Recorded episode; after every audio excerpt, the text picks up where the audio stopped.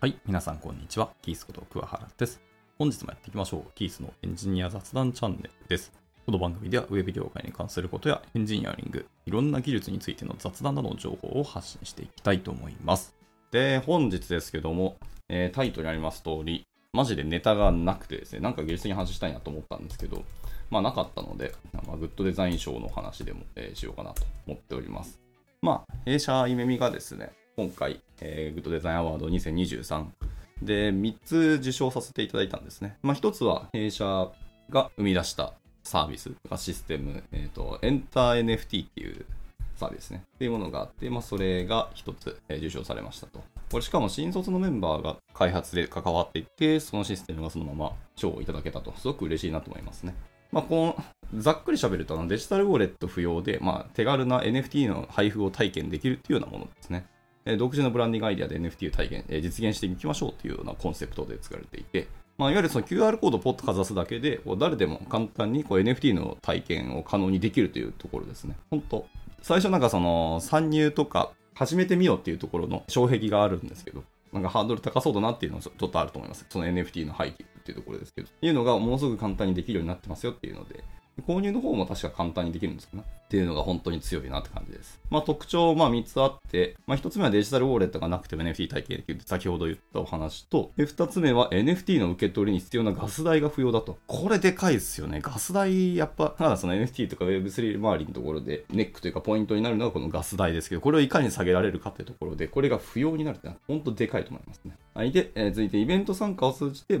POAP、これなんていうのか未だに僕ちょっと分かってないですけど、の、入手ができるというところですね。まあ、この3つが特徴です。まあ、あとは一応低リスク、低予算、まあ、広範囲に開始もできるよっていうのは強みとは一応言ってますけどね。で、一応公式サイト行ったらわかります。エンタ NFT ですね。まあ、後ほどこのポッドキャストの概要欄にも載せますけど、はい。えっ、と、QR コードを読み取って実際にそう体験してくださいねっていうのも、えー出してますので、まあ、興味ある人見てみてください。で、耳がそれ一つ取れたんですけど、あともう二つはですね、あの、まあ、お客様です。耳が関わってお仕事させていただいたお客様が、えー、グッドデザインアワードを取れたんですけども、その会社さんの、まあ、一つですね、弊社さんと昨日、その懇親会じゃないですけど、まあ、取れましたよっていうところで、おめでとうございますというようなその懇親会をやってたんですね。まあ、それに昨日僕も参加させていただいて、お客さんと実際に食事したり、えーしながら、まあ、お話をしたんですけど、まあ、なんていうか、そもそもね、グッドデザインアワードなんですけど、まあ、昔、まあ、言い方悪いですけど、まあ、お金を払ったら賞が取れるっていうのは、まあ、昔本当にそういう歴史はあったらしくてですね、まあ僕はそんあんま詳しくはないんですけど、えーまあ、そういううちうちの賞だったらしいんですけど、今はどんどんどんどんそれが発展したり、規模も大きくなっていたところで、一応そうなんですけども、表彰のあの YouTube とかも実は、えー、と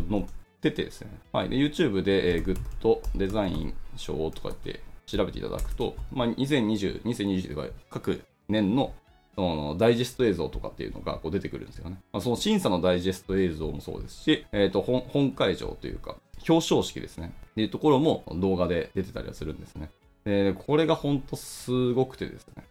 割となんか厳かな感じの表彰式なんですよ。偏見の塊で喋るんですけど、そんななんかでかいというか、やっぱデザインなので、かっこよいというんですかね、なんていうか、スマートな感じの賞な表彰式なのかなと思ったら、割と厳かで、しっかり皆さん、あの、清掃でカチッと決めていただいて、っていうような感じなんですね。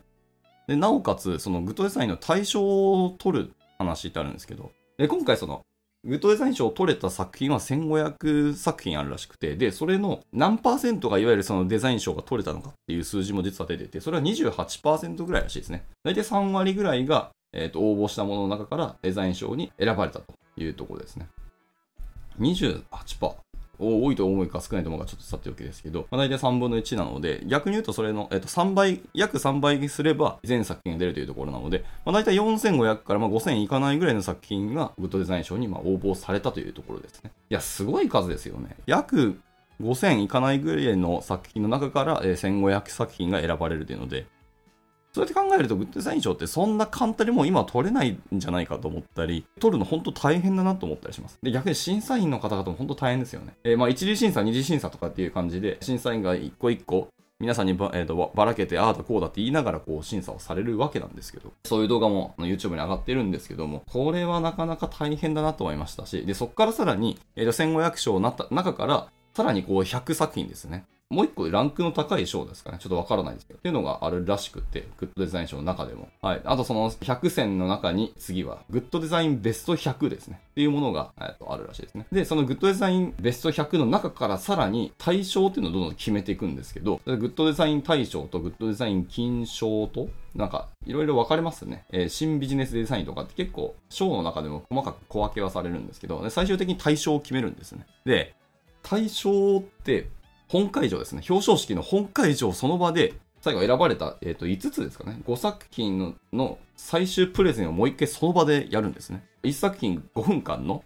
プレゼンタイムを与えられて、各作品の、発表、プレゼンをその5分間でされる。で、その場で投票をされて、で、その場で対象が決まるというところですね。で、今年のちなみに対象はですね、グッドデザインアワード、えー、2023の対象は、えー、52巻の縁側県かな ?52 件の縁側かな？あの、間って書きますね。52件の縁側っていうところで、あの、老人のデイサービスセンターが今回の対象を受賞されてました。いやー、これすごいですよ。実際にあの、ホームページ行ってみてもらって、で、えっ、ー、と、グッドデザイン大賞のあのホームページから見ていただくとわかるんですけど、対象のこの老人デイサービスセンター、めちゃくちゃ行きたくなりましたね。ものすごいデザインされてるし、単純にかっこいいなと思いましたね。で、僕もデイサービスじゃなくて、えっと、老人ホームのボランティアに一度どうか行ったことがあって、で、そこでお話をさせていただくことって実はあったんですよね。で、まあ中の人もおっしゃってたんですけど、あのやっぱ老人ホームって結構閉塞空間なので、そこの中に新しい人が来るとか、知らない顔の人が来るっていうのはやっぱり脳の刺激的にも本当によく新鮮な感じが出るので、で、そうやってその人たちと喋ることで、まあ、ボケ防止じゃないですけど、っていうところにもつながるので、ぜひぜひですね、そのボランティアってお金ももらえないんですけど、ぜひ来てほしいなっていうのは中の方もおっしゃってました。まあ、本当物好きって感じに捉えられるかもしれないですけど、でもぜひ機会があったら行っていただきたいんですけど、で、一度か二度行ったら、やっぱそうなんですけど、閉塞空間でなおかつ、施設も、まあ本当なんか決まりきったお堅いというか、とても簡素と言った方がいいんですかね。ような、施設で、まあ多分想像したらこんな感じでしょうねみたいな、そのまんまなんですよね。なので、まあ行く方としても、やっぱその人をメインですよね。ホームにいる方々をメインで僕らも行って、そのお話させていただくんですけど、今回のデザインアワードは、縁側ですね、本当に。52件の縁側、結構大きい縁側をドカーンとこう作ってるんですけど、まあそこに庭とか、えっ、ー、と、まあ、池っぽいのものあったりとか、まあでも全然浅瀬ですね。こけても、まあ、全然大丈夫なように、だいぶ浅瀬の池になってますけど。っていう感じで、広く開かれた空間を作っていて、そこでお話をしたりとか、えー、散歩をしたりとか、まあ、お茶飲んだりとかっていうような縁側が作られてたんですけど、なかなりなんかテーマパークに近いような感じですね。まあ、言ってもそんな楽しいわけじゃなくて、デザイン自体はものすごいシンプルです。とにかくただっ広いでかい縁側でしかないんですけど、いや、これ美しいですよ、ほんま。景観がかなり良くて。建築家の熊健吾さんいらっしゃるじゃないですか。まあ、あの人が作ったんじゃないかっていうぐらいの、えーと、建築でしたね、これ。めちゃめちゃかっこいいんで、みんな見てみてください。で、本当行けるんだったらこれ行ってみたいんですけど。まあそうやって感じで、グッドデザインのその対象っていうのはその場で最終プレゼンをして、で、最後にその参加者の中の人が投票して、で、対象が決まるっていうので、今年は老人デイサービスセンターが決まったよっていうところですね。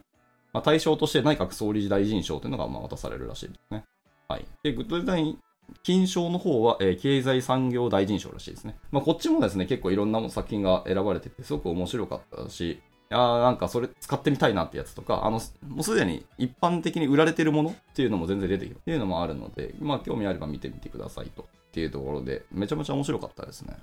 で、対象その場で決まるじゃないですか。で、グッドデザインのトロフィーとかも、その対象決まった瞬間から、えっ、と、刻印の発注をしてで、最終的に届けられるらしくて、いや、面白いなと思いましたね。先に決まってから表彰じゃないんやっていうところで。まあでもそんな感じなので、まあ昔やってたその何ですかね。お金払えばっていうさっき冒頭に言いましたけどもう、そんなことはまあまずないだろうし、本当にこの100選ですね。